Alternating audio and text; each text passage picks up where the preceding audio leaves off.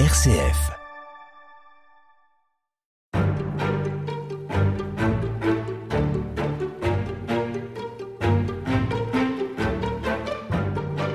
Un pape euh, très charismatique, Jean-Paul II en l'occurrence, euh, pour les premières éditions des Journées mondiales de la jeunesse, des millions de jeunes rassemblés, ou des centaines de milliers, disons, euh, des pays divers et variés. Charles Mercier, est-ce qu'on peut dire qu'on a là tous les ingrédients qui pourraient susciter l'intérêt des médias Oui, tout à fait. Tous les ingrédients qui sont susceptibles de, de susciter la curiosité des journalistes. Alors, il faut dire que les organisateurs s'emploient à titiller leur, euh, leur appétit pour la, la, chose et de manière euh, très précoce. De quelle manière moins, euh, Bien, euh, c'est très frappant, notamment à partir de l'édition de Denver. La directrice de la communication, qui est une religieuse tout à fait extraordinaire, Marianne Walsh, qui a été journaliste, est nommée directrice de la communication et elle établit un plan de communication extrêmement professionnel en décidant que il faut donner des histoires à raconter aux journalistes et leur fournir du contenu, leur fournir accès à toute l'organisation. Tout doit être en quelque sorte transparent avec euh, pour contrepartie le fait que euh, l'organisation doit être hyper disciplinée pour que les messages euh, soient conformes aux objectifs de l'organisation. Et donc cette religieuse va essayer de dénicher des histoires que les journalistes peuvent raconter. Ça va par exemple des fermiers du Colorado qui fournissent du blé pour euh, les hosties de la messe finale avec le pape, à la papa mobile euh, qui est fabriquée au Mexique. Et donc euh, plein de petits éléments qui permettent en amont de l'événement d'installer la GMJ dans l'opinion publique et de préparer les journalistes à, à, le couvrir de manière importante. Parce que l'idée, c'est quand même effectivement qu'on parle de l'événement un peu partout dans le monde. Oui, tout à fait. Alors, euh, cette euh, religieuse euh, sœur Anne-Marie Walsh a cette phrase extraordinaire en disant il y a plein de choses magnifiques qui se passent chaque jour, mais dont personne n'est au courant et qui du coup n'existent pas. Et donc, pour elle, c'est les médias qui font exister les choses, qui créent l'événement. Et Lustiger, Monsieur Lustiger en 97 sera également sur cette ligne. Pour lui, l'événement est foncièrement médiatique. C'est parce qu'il est relayé par les médias qu'il va toucher les jeunes, qui va être évangélisateur et il fait tout également pour que les journalistes s'intéressent le plus possible au rassemblement des jeunes et du pape. Justement, le pape, j'aimerais qu'on revienne quand même sur cette dimension-là. Vous avez vous-même employé cette expression au début de nos rencontres, Charles Mercier. On peut dire que Jean-Paul II assure le show. Oui, il assure le show, même euh, quand il devient vieillissant. C'est tout à fait euh, intéressant de voir comment il déjoue les pronostics des journalistes et ça contribue d'ailleurs à la réussite euh, de la communication de l'événement. Malgré les efforts des organisateurs, les papiers qui paraissent sur les GMJ, notamment en 97, en, 2002, euh, sont plutôt irrévérencieux pour le pape, en, le dépeignant, je grossis un peu le trait, mais comme un vieillard un peu gâteux et réactionnaire. Et quand euh, le pape arrive sur le tarmac de l'aéroport, il y a une sorte de charme qui opère. Il se montre en fait aux journalistes euh, sous un visage qu'ils n'avaient pas anticipé et ils s'en retrouvent comme déstabilisés et à partir de ce moment-là, le traitement du pape et de la rencontre qu'il a initiée change complètement. Le pape devient euh, un grand-père charismatique, une figure respectée par les jeunes, et il y a une sorte de retournement qui peut s'opérer à ce moment-là. C'est donc ce qu'on appelle le charisme. c'est le charisme, oui, qui perdure même euh, dans la vieillesse. On le voit d'ailleurs euh, esquisser des pas de danse euh, à la fin d'une veillée? On le voit, on l'entend. Faire tournoyer sa canne comme Charlie Chaplin Imiter lors de Chaplin. la Ouais, c'est ça, avoir des mots euh, paternels ou comme vous avez parlé de grand-père euh, vis-à-vis des jeunes qui euh, du coup se régalent parce que ce pape qui par ailleurs ne mâche pas ses mots, ne fait aucun compromis en termes d'évangélisation et de mission qu'il confie aux jeunes, bah il sort malgré tout un peu du cadre par moment.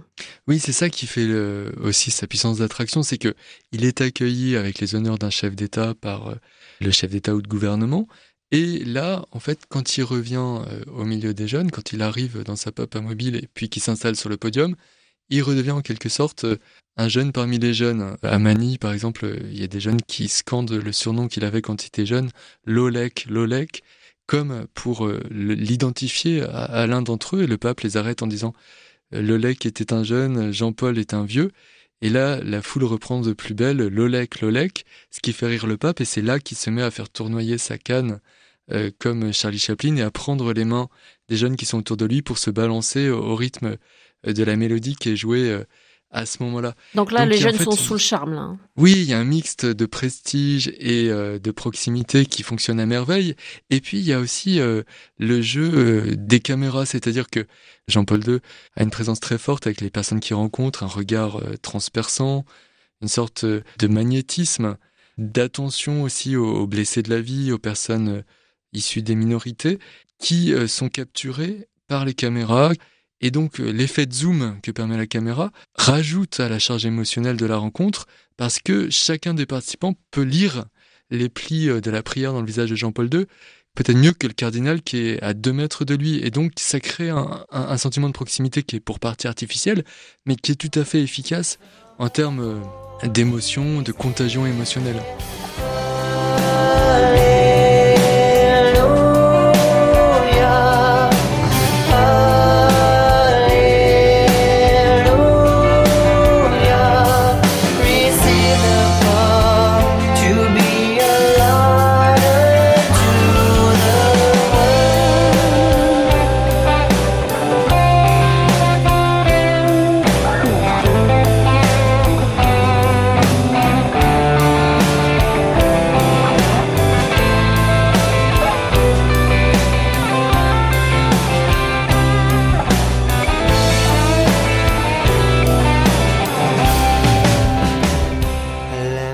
Ajouter à ça le fait que les JMJ s'associent des artistes. En termes de médiatisation, évidemment, c'est un atout. Alors effectivement, même si euh, euh, les, organisateurs sont vigilants à, ne pas euh, voler la vedette au pape, Céline Dion avait chanté pour le pape en 84, ce qui a lancé sa carrière, mais c'était pas dans des, des JMJ. Et les artistes qui sont invités sont des artistes qui n'ont pas la notoriété d'un Michael Jackson ou d'un c'est des artistes qui ont du, talent, qui parfois sont un peu passés euh, de mode, qui ont eu leur heure de gloire, mais qui sont un peu euh, sortis des radars depuis un certain temps et qui peuvent euh, éventuellement relancer leur carrière à l'occasion des JMJ.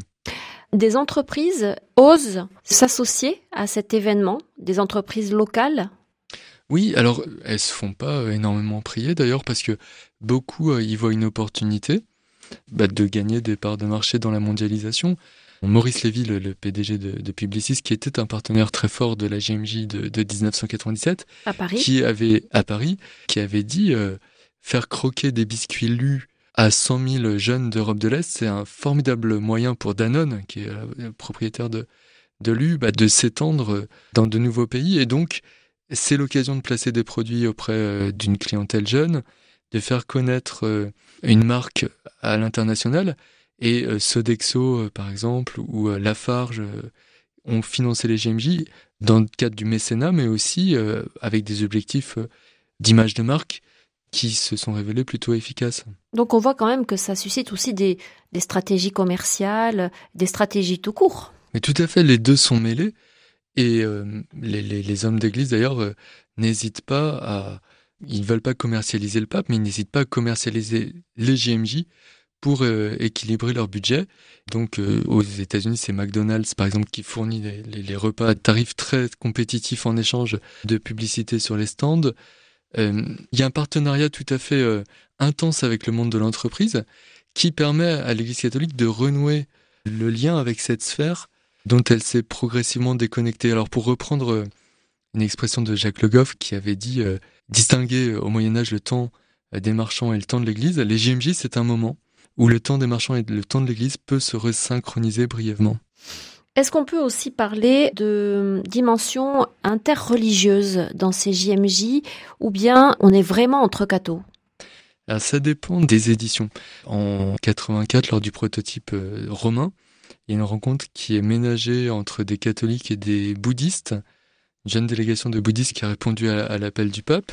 Les participants au forum des jeunes, qui est une sorte d'événement au sein de la JMJ avec des délégués euh, de chaque pays ont une rencontre interreligieuse, euh, quelles que soient les éditions, mais cette dimension interreligieuse a plutôt tendance à diminuer au cours de la période parce que euh, les responsables catholiques craignent que les JMJ soient une sorte de sas de sortie pour les participants et disent que le but des JMJ c'est d'ancrer les participants dans le catholicisme et non pas leur faire découvrir le pentecôtisme ou d'autres familles spirituelles et religieuses. Qu'il faut d'abord les enraciner dans leur tradition religieuse avant de leur permettre de dialoguer avec les, représentants des autres religions. Donc c'est une phase d'initiation et d'enracinement dans une tradition qui invite ensuite à, rentrer en dialogue avec les autres familles spirituelles, mais c'est pas l'objectif propre des GMJ. Pour conclure euh, cet entretien, est-ce qu'on voit certains incidents marquer euh, les Journées mondiales de la jeunesse? Est-ce qu'il y a des incivilités, voire euh, des, drames? Alors, à la marge, il y a des drames, il y a, des, y a des décès presque chaque édition, mais qui sont vraiment pas imputables à l'organisation. C'est souvent des crises cardiaques, euh, de pèlerins. Euh, On se souvient d'accidents de la route aussi. Hein. Oui, euh, alors d'accidents de la route, des crises d'asthme. Mais sur le, million de participants, c'est extrêmement marginal, même si ça peut évidemment marquer le groupe dans lequel ça intervient. Il y a eu des histoires aussi de, de viols de pèlerines, mais pas forcément par des pèlerins des JMJ. Dans l'ensemble, ce qui frappe les forces de police, c'est euh, que c'est extrêmement pacifique pour un rassemblement de jeunes.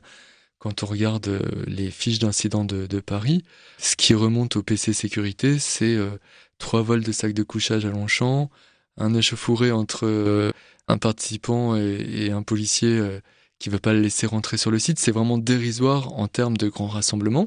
Et de fait, les forces de l'ordre sont plutôt conquises par les jeunes des jeunes polis qui disent bonjour, qui c'est plutôt en fait euh, une excellente euh, opération en termes de relations publiques pour euh, pour l'Église catholique parce que elle donne à voir des jeunes croyants heureux et en même temps extrêmement pacifiques, extrêmement accueillants, respectueux de la population qui les accueille et la population de la ville d'accueil est, plutôt sous le charme après avoir été parfois réticente. On se retrouve demain pour conclure. Merci à vous Charles Mercier. À demain.